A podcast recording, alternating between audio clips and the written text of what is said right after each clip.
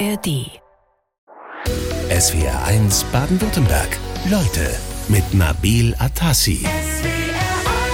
SWR 1 Leute, hallo und herzlich willkommen, Professor Ulrike Kress. Hallo, guten Tag. Schön, dass Sie da sind.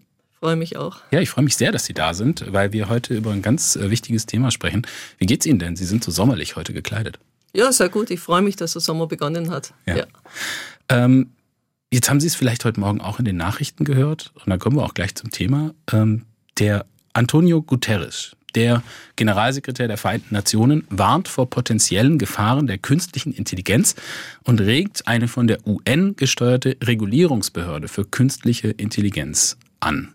Jetzt beschäftigen Sie sich ja auch sehr stark mit diesem Thema, Frau Kress. Hat er recht? Also wir beschäftigen uns ja mit künstlicher Intelligenz in der Bildung. Und in der Bildung geht es vor allem darum, dass die künstliche Intelligenz so genutzt werden kann, dass wirklich Bildung passiert, dass Wissensprozesse angeschoben werden. Künstliche Intelligenz ist ein sehr, sehr großer Begriff. Da geht es um alle möglichen Themen in der Medizin, im autonomen Fahren und so weiter. Im Bereich der Bildung geht es eigentlich darum, wie können wir diese Potenziale, die diese Medien haben, nutzen, damit möglichst alle Schüler, Schülerinnen davon profitieren können. Und KI verändert natürlich insgesamt unsere Welt. Das heißt, Bildung muss ja dafür sorgen, dass Kinder mit der Welt jetzt und mit der zukünftigen Welt klarkommen. Und das ist eine große Aufgabe. Und dazu sagen, da muss Fairness eine Rolle spielen, da muss jeder quasi Zugang haben da muss die Qualität auch stimmen. Das heißt, KI basiert ja auf Daten. Mhm. Und die Frage, wie, wie kommt es zu diesen Daten? Das ist eine Fairnessfrage. Die ist extrem wichtig, ja.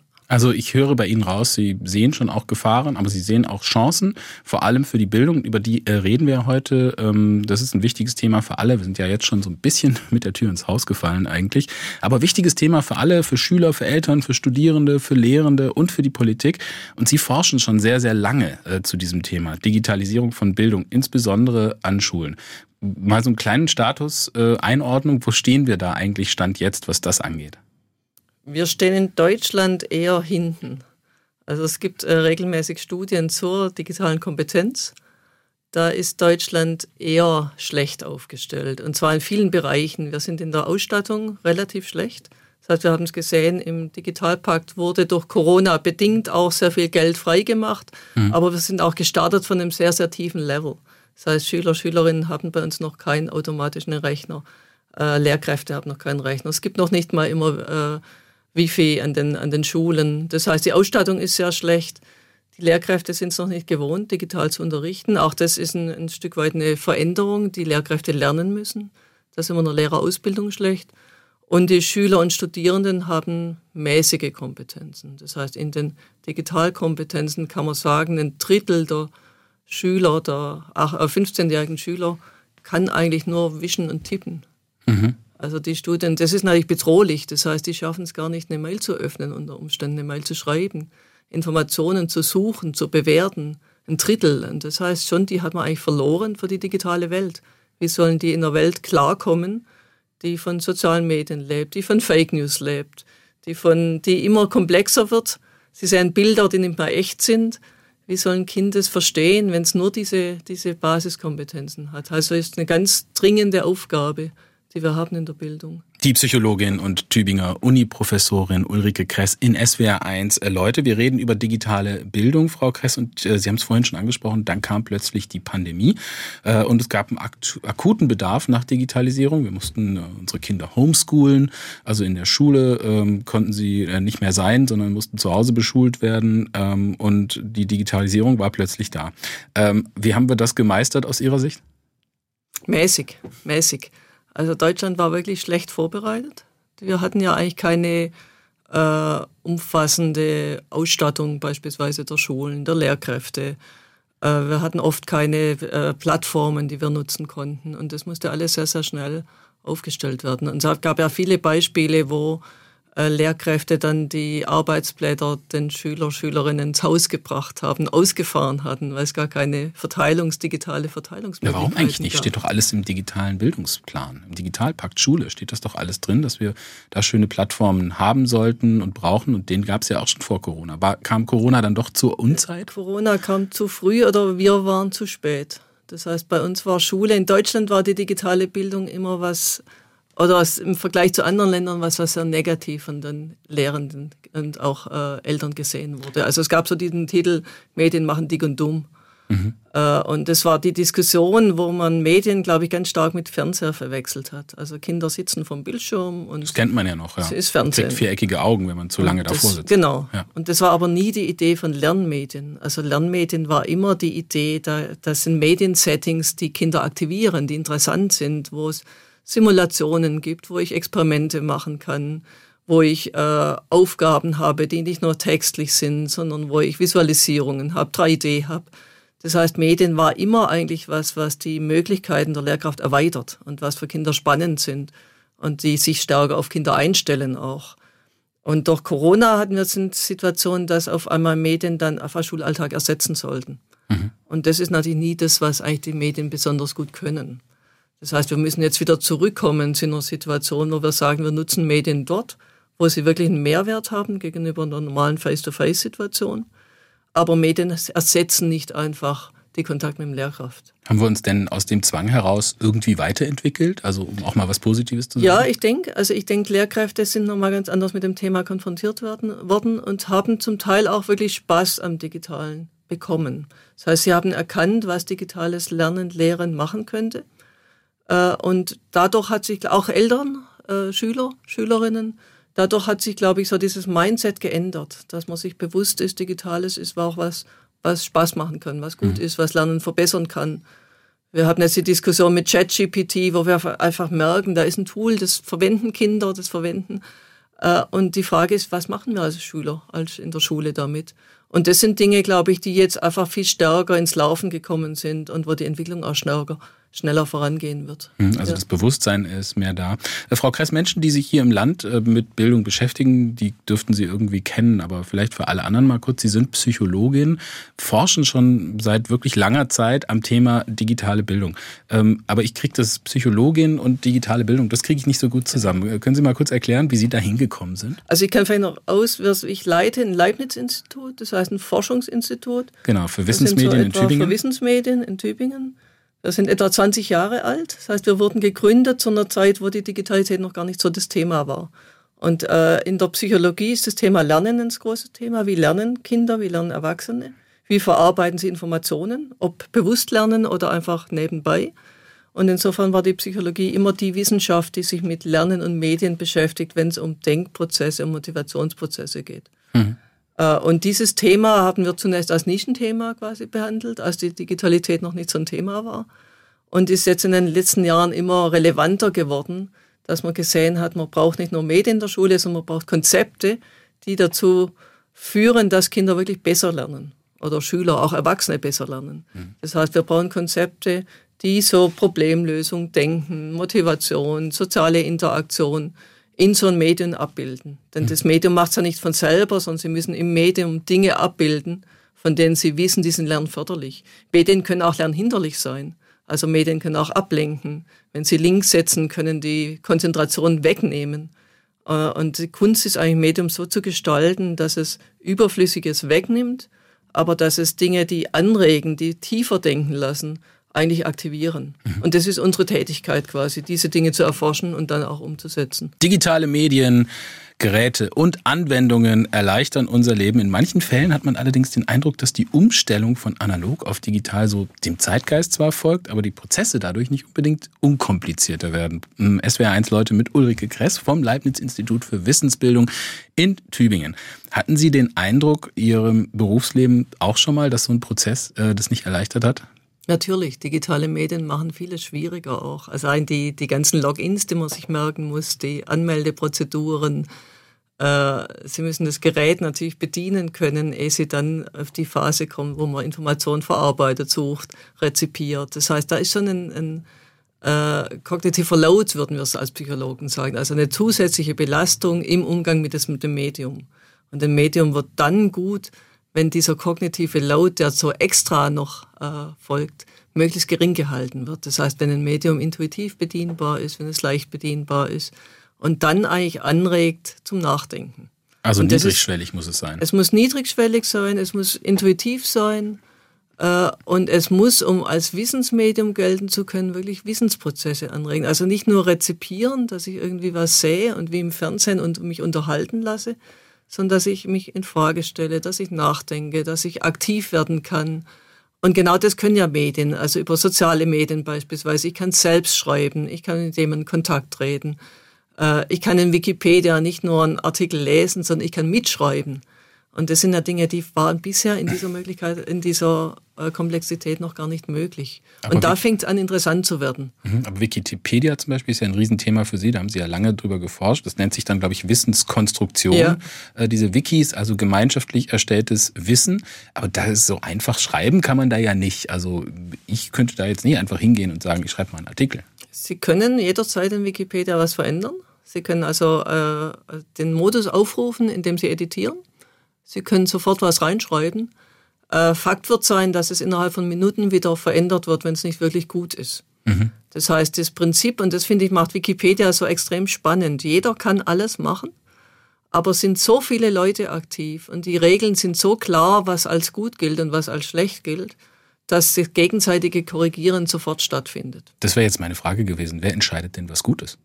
Die Gruppe. Das heißt, ein, ein anderer wird sie korrigieren. Der Erste, der an, an diesen Artikel äh, kommt, der wird verändern und der Nächste wird wieder verändern. Das heißt, es sind ganz, ganz viele Einzelaktivitäten, die dazu führen, dass so eine Säuberung stattfindet. Und diese Einzelaktivitäten sind so, dass sie gemeinsam eine Normbasis haben. Das heißt, gemeinsam wird in Wikipedia diskutiert, was ist ein guter Artikel.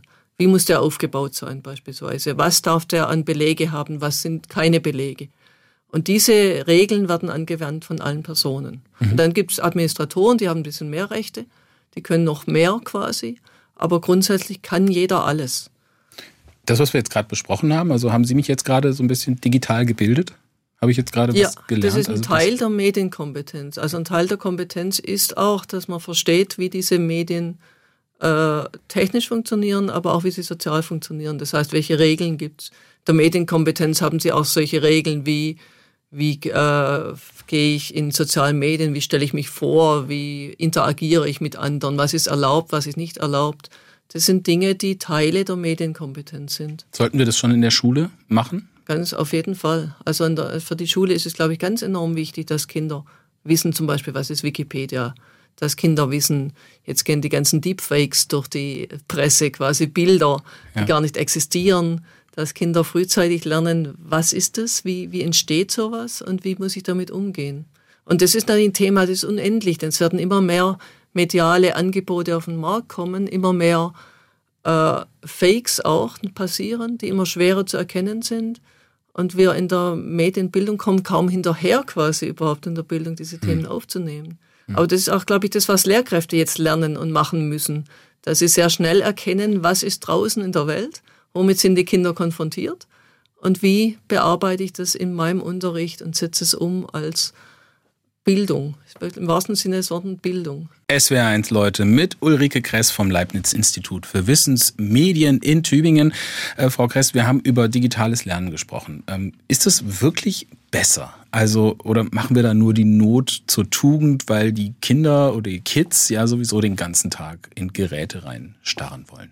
Es ist besser, wenn es gut gemacht ist. Also es ist wie wenn Sie fragen, ist das Lernen mit Büchern gut? Es hängt natürlich völlig davon an, wie das Buch, welchen Inhalt ein Buch hat. Und bei den digitalen Medien ist es natürlich ganz die Frage, was kann dieses digitale Medium? Ja. Ich will es mal in Zukunftsvision, wie ein Schulbuch in Zukunft aussehen wird. Das wird ein Medium sein, wo das Kind nicht jedes Kind die gleichen Aufgaben hat, sondern dieses Schulbuch wird erkennen, was kann dieses Kind was brauchst du als nächsten Arbeitsschritt und wird ihm die Aufgaben präsentieren und die, den Lerninhalt präsentieren, den dieses eine Kind braucht, um weiterzukommen.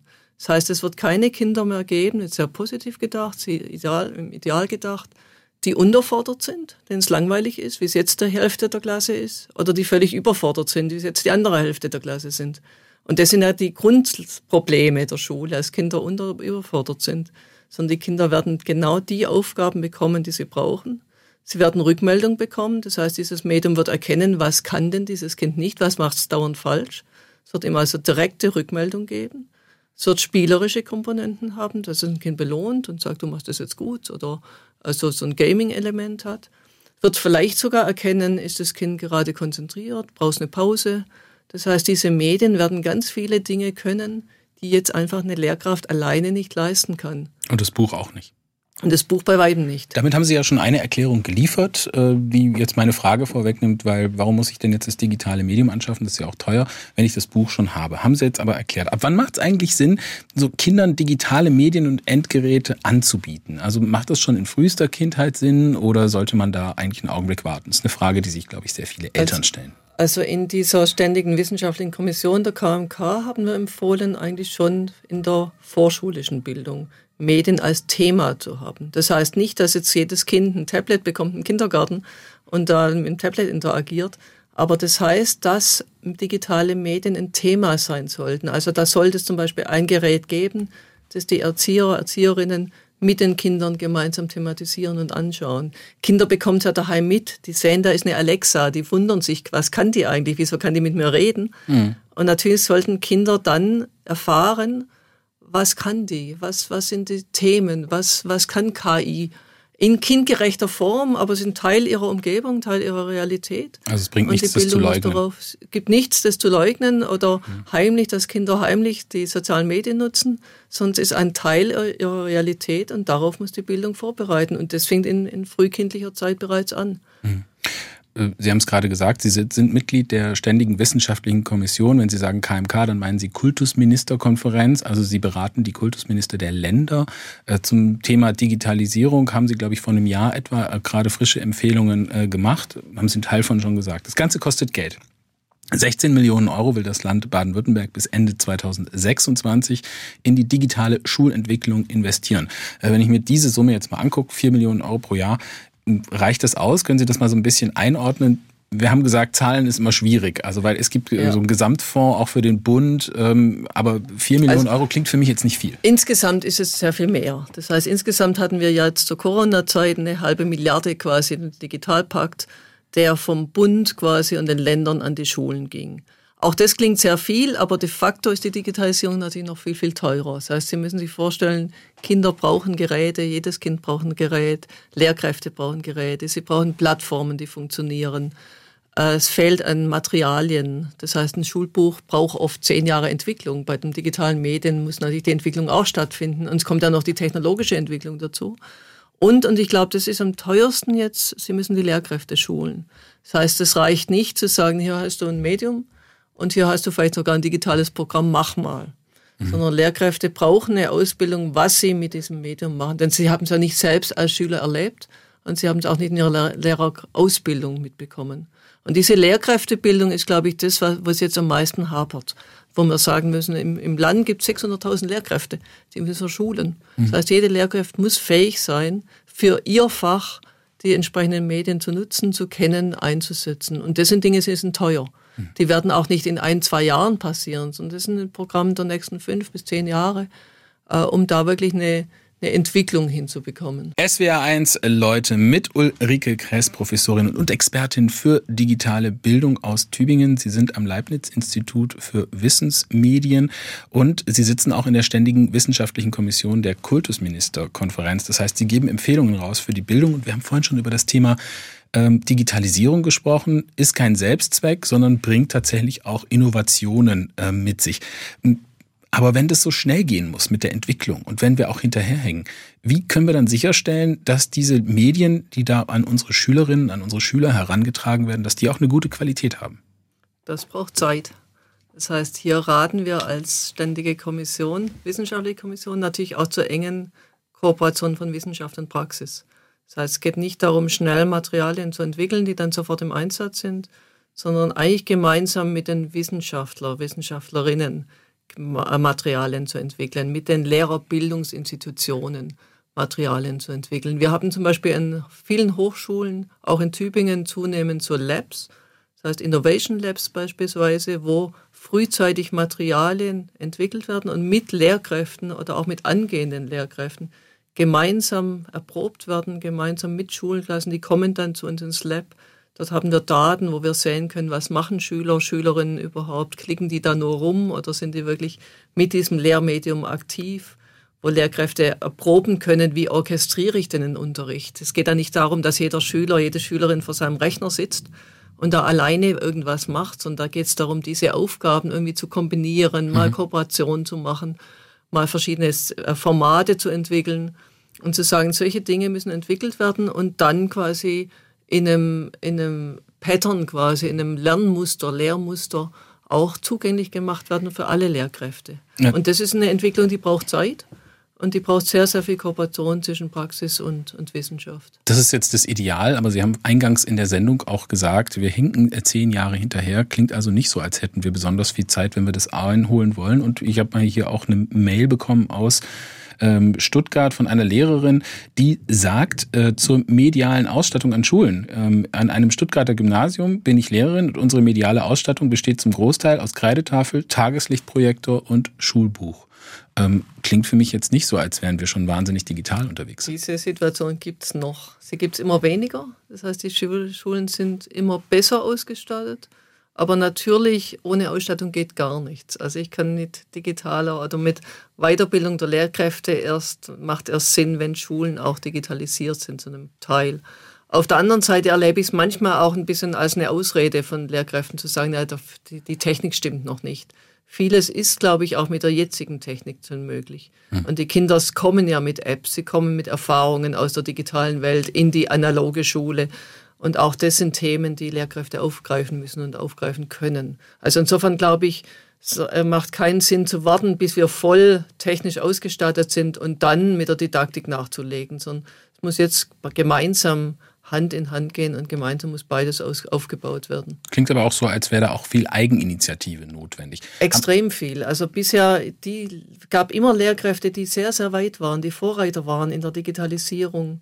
Es gibt so ein Twitter-Lehrerzimmer, also eine Twitter-Gruppe, äh, die groß ist, wo sich Lehrkräfte ganz früh schon ausgetauscht haben, wie kann man Digitales in die Schule bringen und wo auch großartige Ideen da sind und großartige Materialien. Und es gilt jetzt auch, diese Materialien mal zugänglich zu machen, zu prüfen, äh, wirklich in, in Plattformen der großen Lehrerschaft bereitzustellen. Mhm. Trotzdem mal mit der Bitte um nochmal eine, eine, eine kurze Antwort vielleicht.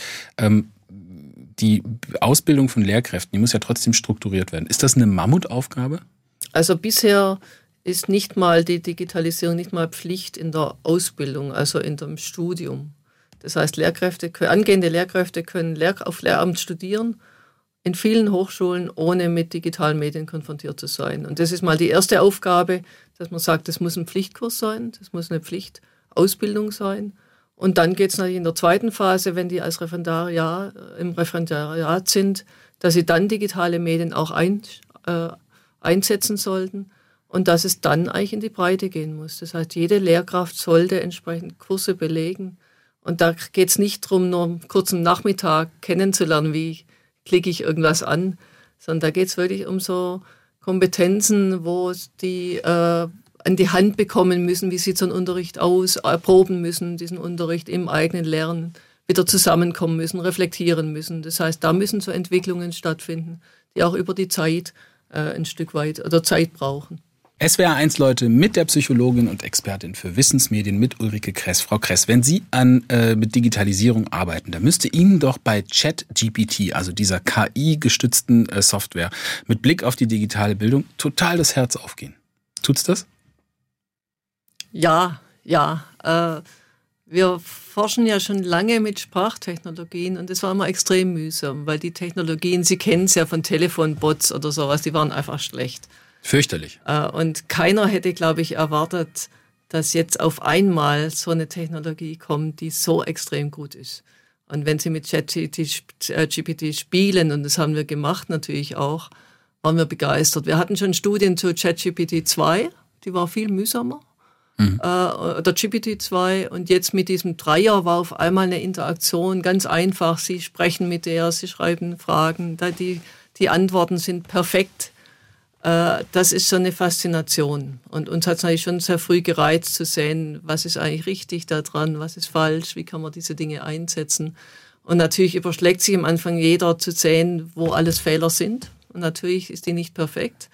Aber auf der anderen Seite zeigt es natürlich, da ist eine ganz andere Art von Interaktion jetzt möglich mit dem Internet. Mhm. Das heißt, dies wird unser, unseren Umgang mit dem Internet drastisch verändern, wenn wir einfach damit reden können.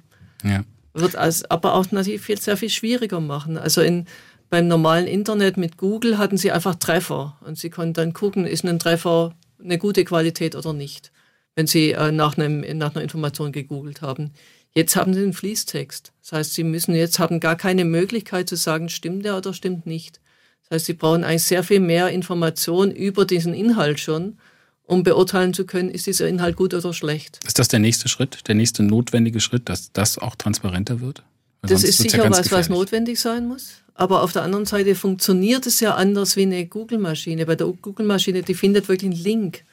Dieses ChatGPT findet da nicht einen Link, sonst aggregiert alle Informationen, die es hat und erstellt daraus was Neues. Mhm. Und diese Qualität des Neuen können Sie nur beurteilen, wenn Sie ein Inhaltsexperte sind, wiederum. Ja, schwierig also zu beurteilen, zum Beispiel für Schülerinnen und Schüler, um Extrem. das Ganze mal auf die Bildung zu äh, transferieren.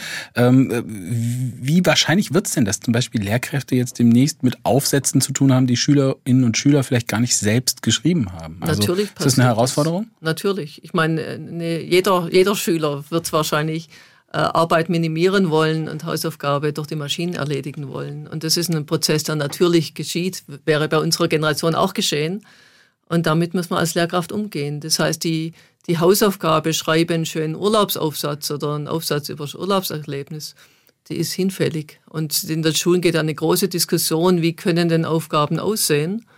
Äh, die noch sinnvoll sind, wo man nicht einfach Aufgaben abgibt, sondern wo das Kind selbst was macht, aber mit diesem Tool gemeinsam einen Text erstellt. Ja, das ist mal wieder bei der Lehrkräfteausbildung. Ähm, auf der anderen Seite gibt es ja immer so dystopische Vorstellungen, wenn es um die künstliche Intelligenz geht. Zum Beispiel eine ist, dass die jetzt vielleicht auch die Lehrkräfte einfach ersetzen kann. Kann sie das? Sie kann sie äh, einen Support bieten. Also ich würde sagen, sie kann begleiten.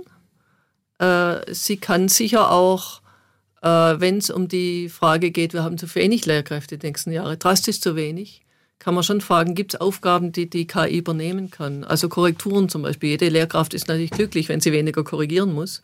Das ist sicher was, was die KI machen kann in Zukunft. Mhm. Sie kann sicher auch mit besonders schwachen Lernenden oder besonders starken Lernenden nochmal extra Aufgaben generieren. Das heißt, sie kann Lehrkräften was abnehmen. Aber natürlich bleibt Unterricht ein soziales Geschehen. Und natürlich muss da eine Lehrperson als Person auch stehen, als jemand, die auch eine äh, das Wissen als Wissensträger sichtbar ist. Und insofern, glaube ich, kann es nie um ein gesamtes Ersetzen gehen. Die Psychologin und Wissensforscherin Ulrike Kress in SWR 1. Leute, Frau Kress, ich habe es angekündigt. Wir haben die äh, künstliche Intelligenz, die KI, mal gefragt, was würden Sie, liebe KI, die Frau Professor Kress denn fragen? Und da kommt folgende Frage bei raus. Welche Maßnahmen sollten ergriffen werden, um sicherzustellen, dass der Einsatz von KI in der Bildung fair und verantwortungsvoll ist? Erstmal zu der der Frage. Ist das eine schlaue Frage? Eine schlaue Frage, die ChatGPT sicher aus den Informationen hat, die sie über mich findet. Und da gibt es, glaube ich, fast wörtlich natürlich diese, diese Frage. Ja, wollen wir doch die Frage mal aufgreifen. Also, wie kann man sicherstellen, dass der Einsatz von KI tatsächlich konstruktiv ist und nicht destruktiv? Da sind wir wieder bei Antonio Guterres, der heute Morgen vor den, den UN-Generalsekretär, der vor den Folgen äh, der Gefahren der KI warnt. Also, konstruktive KI heißt, sie muss mit Bildungskonzepten verknüpft sein. Das heißt, ich muss eine Ahnung haben, was soll diese KI für den Unterricht oder für die Bildung leisten. Und es geht nicht darum, KI einfach zu nutzen, sondern im Unterricht, in der, in der Schule, in der Bildung ihr eine Aufgabe zu geben. Und diese Aufgabe, nehmen wir wieder ChatGPT, zu fragen, was was kann dieses Tool, das es einfach gibt, da brauche ich ja nicht diskutieren, sondern es wird es zukünftig weiterhin geben. Das heißt, es wird Realität sein, auch zu fragen, was muss ich Kindern vermitteln, dass nicht so ein Digital Divide auftritt, der immer auftritt, nämlich dass die fitten Kinder diese, äh, diese App verwenden können oder dieses Tool und die anderen halt nicht. Und dann bin ich in einem unfairen Zustand. Das heißt, ich muss eine Fairness schaffen, dass alle Kinder aus allen Leistungsstufen eigentlich von diesen Tools profitieren oder dass ich sie von diesen Gefahren, die von diesen Tools auch ausgehen, natürlich fernhalte. Hm. Das ist ein ganz wichtiger Punkt und da fällt mir in dem Zusammenhang jetzt mal abseits von KI auch das Medium YouTube ein. Welche Rolle spielt das eigentlich in der digitalen Bildung? Aktuell? Spielt eine große Rolle. Also viele Kinder im Nachmittagsmarkt, also quasi nicht schulisch, sondern äh, nutzen natürlich YouTube, nutzen dort äh, äh, Videos, die ihnen Lernstoff erklären. Äh, das sind nicht nur YouTube, sondern auch andere Plattformen und die haben eine große, große Verbreitung. Eltern zahlen dafür auch Geld zum Teil. Mhm. Die Plattformen sind zum Teil auch sehr gut. Aber sie, sie sind natürlich nicht, äh, sie haben ein kommerzielles Interesse. Und es ist die Frage, äh, wollen wir, dass die Bildung nur quasi auf diesen kommerziellen Interessen äh, basiert oder wissen wir als öffentliche Aufgabe Bildung nicht auch so garantieren, dass jeder da rankommt. Da sind wir wieder bei den Plattformen, ja. die die Schulen äh, herstellen müssten. Aber auch das ist eine Mammutaufgabe. Das ist eine große Aufgabe, eine große Diskussion. Können wir öffentlich fördern Plattformen, die von Null auf anfangen? Oder müssen wir uns einkaufen in Plattformen, sodass die Schulen die zur Verfügung haben, allen Kindern zur Verfügung stellen können? Hm. Die Länder agieren da auch unterschiedlich. Sicherheit ist da ein großes Thema? Sicherheit ist ein großes Thema. Äh, natürlich Zugänglichkeit ist ein großes Thema. Hm. Was passiert auch mit den Daten? Also natürlich ist Datenschutz ein ganz, ganz wichtiges Thema. Sollen jetzt Eltern die Leistung der Kinder sofort einsehen? Soll es die Lehrkräfte einsehen? Soll es der Mitschüler einsehen? Oder soll das die Leistung quasi nur für das Kind selber sichtbar sein? Das sind Aufgaben, die wir, denen uns wir stellen müssen, ganz, ganz dringend. Dass wir auch nicht diese chinesischen, chinesischen Situationen haben, wo hm. quasi volle äh, Übersicht ist über jedes Kind, was es hm. gerade tut zwei Fragen von unseren SWR1-Hörerinnen und Hörern. Ein Herr oder Frau Schauer aus Tuttlingen sieht die KI eher nachteilig. Äh, wäre ja alles ganz nett, was wir hier besprechen. Aber er oder sie wäre ziemlich oft froh, wenn die Kinder wenigstens lesen und den Text verstehen könnten. Da hapert es ja oft gewaltig. Und dann verstehen sie den Text, den die KI auswirft, ja auch nicht. Ähm, ist das ein guter Punkt? Ja, ja. Also das ist sicher ein Punkt, dass wir im Bildungssystem erleben, dass etwa ein Drittel der Kinder, das kam erst vor ein paar Monaten die Studien raus, die Grundschule verlässt und nicht sinnentnehmend lesen kann. Das heißt, die können nichts verstehen über Lesen. Ein Drittel der Kinder ist eine ganz, ganz große Zahl. Hm. Und natürlich ist es eine Aufgabe, Kindern Lesen beizubringen. Nur würde ich es nicht entgegengesetzt sagen und sagen, das digitale Lesen ist eine andere Kompetenz, sondern wir können digitale Medien nutzen, um diese Grundkompetenz Lesen zu vermitteln. Wir können digitale äh, Tools nutzen, um es einmal eins als Grundkompetenz zu vermitteln. Das heißt, diese Gegeneinanderstellung, Lesen mit Buch, Lesen mit digitalen Medien, ist, glaube ich, nicht sinnvoll. Sinnvoll ist auf jeden Fall, was die Hörerin sagt, wir müssen die Grundkompetenz, wir müssen sicherstellen, dass die Kinder Mindeststandards erreichen. Und Mindeststandards sind die Standards, die sicherstellen, dass die Kinder auch später mal beruflich aktiv sein können, dass sie in unserer Gesellschaft überhaupt aktiv partizipieren können. Und da ist Lesen, Rechnen, Schreiben, Medien nutzen die Grundvoraussetzung. SWR 1 Leute mit der Psychologin und Expertin für Wissensbildung mit Ulrike Kress. Und ich habe nochmal zwei Fragen von Hörerinnen, von SWR 1 Hörerinnen. Corinna Kraushofer aus Zürich fragt, verschärft digitales Lernen den Graben zwischen privilegierten und weniger privilegierten Kindern? Ja, wenn es nicht extrem angeleitet ist. Also in der Bildung sprechen wir vom Matthäus-Effekt. Der Matthäus-Effekt aus dem Matthäus-Evangelium, wer hat, dem wird gegeben. Und in der Bildung heißt es, es gilt fast für alles. Wer gute Ausgangssituationen hat, der wird immer noch besser werden. Und egal, ob es da um Gelder, um Bücher geht, um Medien, die jemand zur Verfügung hat, dieser Matthäus-Effekt ist ein Fakt. Und der ist nur dadurch reduzierbar, dass man eigentlich die Nichts haben, die schlechte Voraussetzungen hat, besonders stützt. Und deswegen muss digitale Bildung sicherstellen, dass es nicht nur den Privilegierten nutzt, sondern genau den anderen noch mehr nutzt, damit dieser Graben kleiner wird. Und das äh, setzt eigentlich voraus, dass eine Ausstattung da ist, zum Beispiel, dass Aufgaben adaptiv sind, was ja die, die Chance der digitalen Bildung ist. Mhm. Insofern ist es eine große Aufgabe, die wir meistern müssen. Sie würden dieses Potenzial also sehen. Das ist natürlich eine sehr optimistische Sicht. Äh, es gibt noch ähm, Eva Bott aus Stuttgart, die uns schreibt, als Mutter zweier Kinder. Wie wird denn dieser rasante Wandel, also hin zur Digitalisierung, ethisch, psychologisch für alle Beteiligten begleitet? Denn ähm, sie trägt zum Beispiel mit, dass unsere Kinder in Richtung besseres Lernen begleitet werden durch die Digitalisierung. Aber Schule und gemeinsames Lernen mit Menschen sind doch essentiell wichtig für die Zufriedenheit, Glück und gute emotionale Entwicklung. Was sagen Sie? Stimme ich zu. Äh, ich würde nur nicht so stark diesen Unterschied, ob soziales Lernen direkt face-to-face -face oder nochmal vermittelt stattfindet. Also viele, viele soziale Lernen kann zum Beispiel auch dadurch stattfinden, dass zwei Kinder gemeinsam eine Aufgabe lösen und damit einen Rechner nutzen.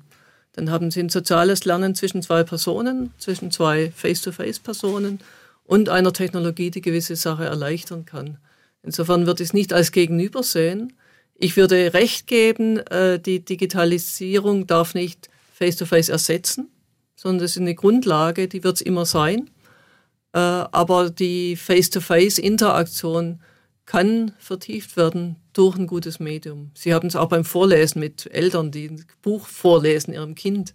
Da ist das Medium auch nichts, was quasi die Interaktion zwischen äh, Kind und Eltern verhindert, sondern im Gegenteil, die Interaktion läuft über dieses Artefakt, über dieses Bilderbuch. Und ein digitales Medium, das noch mehr Möglichkeiten schafft, kann so eine direkte Interaktion fördern. Hm, ja, die Sorge ist natürlich, dass diese digitalen Medien natürlich eine wahnsinnige Absorption auch schaffen. Also alles, was Sie beschreiben, funktioniert, glaube ich, mit extremer Anleitung. Trotzdem ein sehr positiver Blick. Mir persönlich wird ganz äh, schwindelig bei all den Herausforderungen, ja. die sich durch die Digitalisierung in der Bildung für uns als Land und als Gesellschaft äh, hier auch stellen. Ähm, wenn man jetzt im Internet so viel Wissen auch verfügbar hat, das wir ja praktisch nutzen, sowohl für die KI als auch für die Bildung, ähm, heißt das denn, dass wir wir durch dieses ganze Wissen dann auch ein bisschen schlauer geworden sind? Nicht automatisch. Wäre schön, aber nicht automatisch. Im Gegenteil gibt es Forschung, die zeigt, wenn ich als Nutzer weiß, ich kann was nachschlagen in Google, dann lerne ich es weniger. Und das Schlimme ist, dann glaube ich sogar, ich wüsste selber mehr. Das heißt, wir überschätzen unser Wissen, wir überschätzen unsere Kompetenzen und das ist was eine sehr, sehr äh, negative Entwicklung. Das ist auch was, was wir im gesellschaftlichen Diskurs oft erleben, dass sie Personen für Experten halten. Mit ganz wenig Informationen, die sie im Netz recherchieren, meinen, sie wissen über Klimawandel Bescheid, sie wissen über Corona Bescheid, sie wissen über alles Mögliche Bescheid und damit eigentlich die wahre Wissensgesellschaft ein Stück weit aushöhlen, hm. weil das, die Verteilung der Expertise gar nicht mehr so sichtbar und fühlbar ist. Insofern ist das wirklich eine Gefahr, auch bis hin zu einer Gefahr für Demokratie oder für, für eine Wissensgesellschaft als solche. Hm. Problem, das ja auch bis in den Journalismus hinein äh, weit ausstrahlt und sehr fehleranfällig auch ist, äh, wenn man äh, nur oberflächlich dann nachguckt. Also äh, ich resümiere mal, wir müssen das ganz achtsam begleiten, aber ich glaube, das Rad der Zeit zurückdrehen, das wird nicht mehr gehen. Nee, sind, sind, ist Realität, die Digitalität und Bildung muss mit Realität umgehen. Frau Kress, vielen Dank für Ihren Besuch in SWR1, Leute. Es war ein sehr interessantes Gespräch. Okay, herzlichen Dank auch von mir. SWR1 Baden-Württemberg. Leute, wir nehmen uns die Zeit.